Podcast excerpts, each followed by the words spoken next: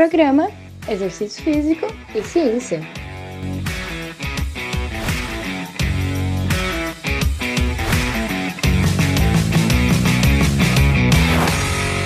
Está começando mais um Exercício Físico e Ciência. Sou o Fábio Dominski e esse é o programa de rádio e podcast que trata de exercícios a partir da visão científica. Um praticante chega na academia e muitas questões podem gerar dúvidas na cabeça dele. Antes do treino, será que ele precisa alongar? Será que esse alongamento realizado antes do treino previne lesões? Ou esse alongamento vai me fazer perder força? Em relação ao aquecimento, será que eu devo fazer um aquecimento geral ou localizado para os músculos que eu vou treinar na sessão de musculação? Será que 10 minutinhos na esteira, como aquecimento, realmente fazem diferença no treino de musculação? Em relação à parte principal do treino, se eu quero perder barriga, eu devo fazer musculação ou aeróbio? No aeróbio, será que é melhor eu respirar pelo nariz ou pela boca durante os exercícios? Eu preciso reduzir gordura e aumentar meus músculos. Será que esse processo ocorre ao mesmo tempo? E um treino em circuito é efetivo para emagrecimento? Será que eu, se eu suar mais, eu vou emagrecer mais? Além disso, eu também queria definição muscular, mas será que existe um treino específico para isso? Em relação a alguns exercícios, surgem dúvidas específicas, como no agachamento. Será que podemos passar os joelhos da ponta dos pés? Será que agachar profundamente prejudica os joelhos, ultrapassando aí a paralela? Eu tô com uma dor nas costas, será que o exercício melhora ou piora a dor lombar? Sobre como treinar, será que eu preciso levar o treino até a falha muscular concêntrica, até um ponto que eu não consiga mais realizar a ação muscular? E essa música que está tocando na academia, será que ela influencia no meu exercício? E a máscara atrapalha realmente o treino? Treinar com personal trainer é mais efetivo do que não treinar? Se eu focar a atenção na contração muscular, isso gera mais resultados? Será que a musculação encurta os músculos? E se eu treinar um músculo mais vezes por semana, isso quer dizer que vai me dar mais ganhos nesses músculos? Dá para crescer, ou seja, ter hipertrofia treinando leve? A hipertrofia é um processo que é mais difícil com o passar dos anos, com o passar da idade. E aí, é melhor treinar em máquinas ou pesos livres? É melhor descansar pouco ou muito entre as séries? Provavelmente alguma dessas questões já passou na sua cabeça durante o treino. Ou até mais para o fim do treino, que surgem questões como abdominais queimam a gordura na barriga? Qual que é o melhor exercício para a região central do corpo, o famoso core? Será que eu faço um treino aeróbio agora, depois desse treino de musculação, sendo que é melhor correr na rua ou em esteira? Descalço ou com tênis? Será que existe um tipo de tênis melhor para corrida? E correr? Será que é um exercício que não desgasta os joelhos ou prejudica a articulação do quadril? Se eu começar a fazer aeróbio em jejum pela manhã logo ao acordar, isso é efetivo? É seguro?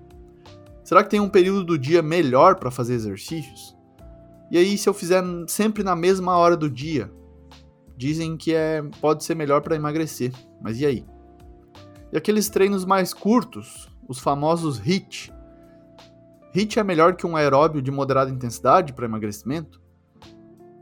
Mas nesse tipo de treino, de esforço, a gente tem aí um esforço muito maior, no HIIT eu posso descansar de uma maneira mais rápida. Qual seria a posição corporal para recuperar mais rápido? Após o treino, existem outras questões, como por exemplo, será que eu preciso ficar dolorido para ter eficácia no treino? Tipo, no pain, no gain, sem dor, sem ganhos? Será que se eu alongar depois de um treino de musculação, reduz a dor causada pelo exercício nos dias seguintes? Ou então adianta tomar relaxante muscular após o treino? ou alguma outra técnica que seja melhor para diminuir dor muscular após o exercício. E suplementar.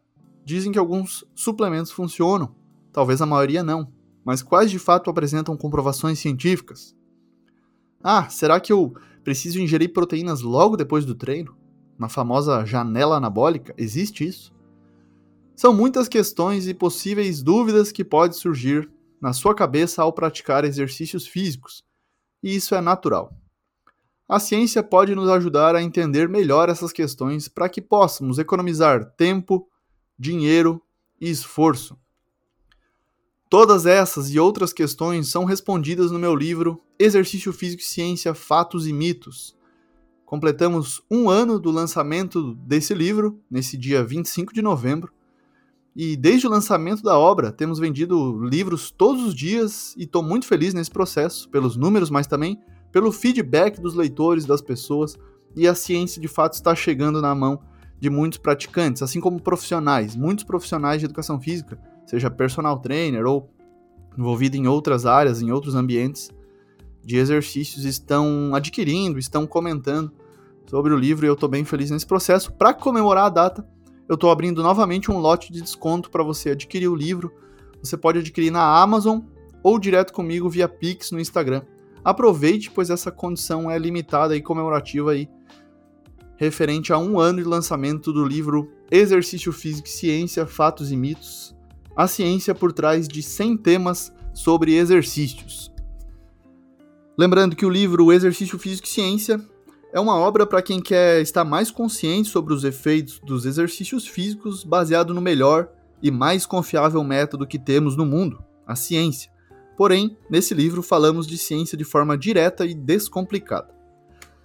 Quando a gente toma consciência sobre os variados temas que envolvem o universo dos exercícios, além de ganharmos conhecimento, nos tornamos mais autônomos, com capacidade crítica e conscientes de tomarmos decisões em relação à nossa saúde. Isso é fundamental, esse senso crítico, uma vez que a gente está em um mundo inundado de informações relevantes e no contexto dos exercícios físicos, há muitos dogmas e práticas infundadas e sem bases científicas. É só você observar o universo das academias de musculação, por exemplo. E aí são 100 temas sobre exercícios, incluindo fatos e mitos, que compõem a primeira sessão aí com alguns capítulos. São especificamente 19 questões nessa primeira sessão de fatos e mitos. Depois temos as curiosidades, as tendências, que são aí aspectos que estão na moda ou que aparecem, surgem e permanecem um tempo no mercado fitness, mas precisamos saber das evidências científicas sobre eles. E ainda temas ligados a uma das modalidades mais praticadas no mundo, a musculação. Com certeza você já se deparou com algum desses temas na sua vida ou até acredita em algumas coisas e vai ter outra ou uma mais atualizada visão após ler esse livro e eu ficaria muito feliz se os leitores desse livro passarem a apreciar mais ciência, e aí o livro já vai ter cumprido um dos seus objetivos. Terá cumprido outro se, além de conhecimentos para aproximação de descobertas científicas com a realidade, for possível a criação e consolidação de comportamentos positivos frente à prática de atividades físicas regulares, de forma mais consciente e autônoma por parte dos praticantes, de você aí ouvinte.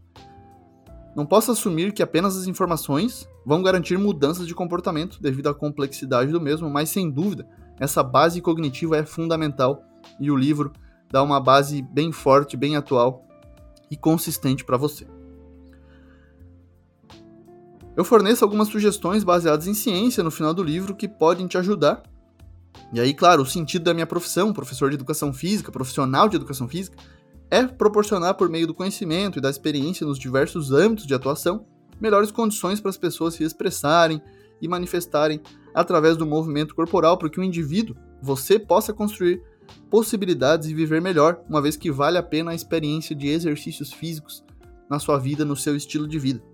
E aí a construção de senso crítico para tomar decisões em relação à saúde é uma finalidade dessa obra. Lembrando que os tópicos do livro são independentes ou seja, permitem a realização de consultas pontuais sobre o tema. São 100 capítulos que você pode abrir a qualquer momento em um capítulo, ler uma, duas páginas, ficar mais informado. E aí, em outro momento, abrir outros capítulos e ler também dessa forma. O que não torna a leitura cansativa. Ah, mesmo assim, você pode seguir a ordem cronológica ali dos capítulos do 1 ao 100. Como ficar melhor para você? Isso é autonomia. Esse livro é dirigido a todas as pessoas que querem fazer exercício físico mais consciente e viver melhor. Esse foi mais um Exercício Físico e Ciência. Lembrando que todos os nossos programas você encontra no Spotify, no Google Podcast, na Amazon Music, na Apple Podcast e também no YouTube. Um abraço e até a próxima. Você ouviu Exercício Físico e Ciência com o professor Fábio Dominski.